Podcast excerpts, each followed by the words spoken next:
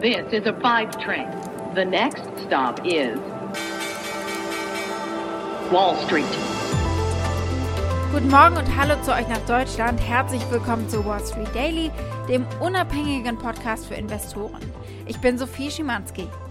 Schauen wir zunächst auf die Ausgangslage für heute an der Wall Street. Die Dynamik einer starken Gewinnsaison, die lässt hier so ein bisschen nach. Der Dow Jones fiel gestern um 266 Punkte und zum ersten Mal seit vier Tagen. Der SP 500 notiert zum ersten Mal seit drei Tagen mit einem Minus ebenfalls von 0,5%. Und der Tech-Index Nasdaq Composite, der schloss trotz Anstiege bei Microsoft und Alphabet flach. Die Microsoft-Aktie stieg um 4,2% nämlich nachdem das Tech-Unternehmen das schnellste Umsatzwachstum seit 2018 gemeldet hatte.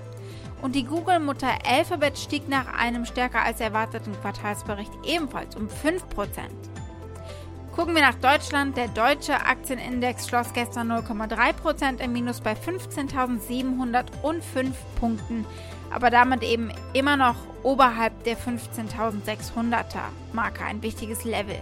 Und damit zu meiner Kollegin Annette Weißbach von der Frankfurter Börse. Guten Morgen, Sophie. In Frankfurt schauen wir auf Volkswagen, denn hier wird es heute am frühen Morgen Zahlen geben und natürlich auch Aussagen über die Zukunft und die Halbleiterknappheiten vom dem größten europäischen Autokonzern. Wir sprechen heute also mit Annette, aber ansonsten gibt es diese Themen. Wir gucken auf die Aktie von Robinhood, der Trading-Plattform, und auf den Absturz dieser Aktie.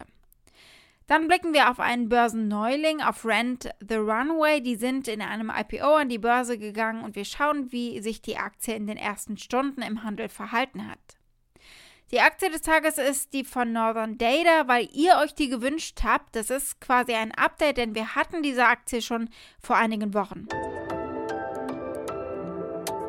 Soweit die wichtigsten Themen der heutigen Ausgabe. Als Pioneer hört ihr die kompletten Folgen in unserer App oder auf unserer Website thepioneer.de. Wenn ihr noch kein Pioneer seid, könnt ihr euch da direkt anmelden. Damit unterstützt ihr unabhängigen Journalismus und ihr haltet unsere Angebote werbefrei.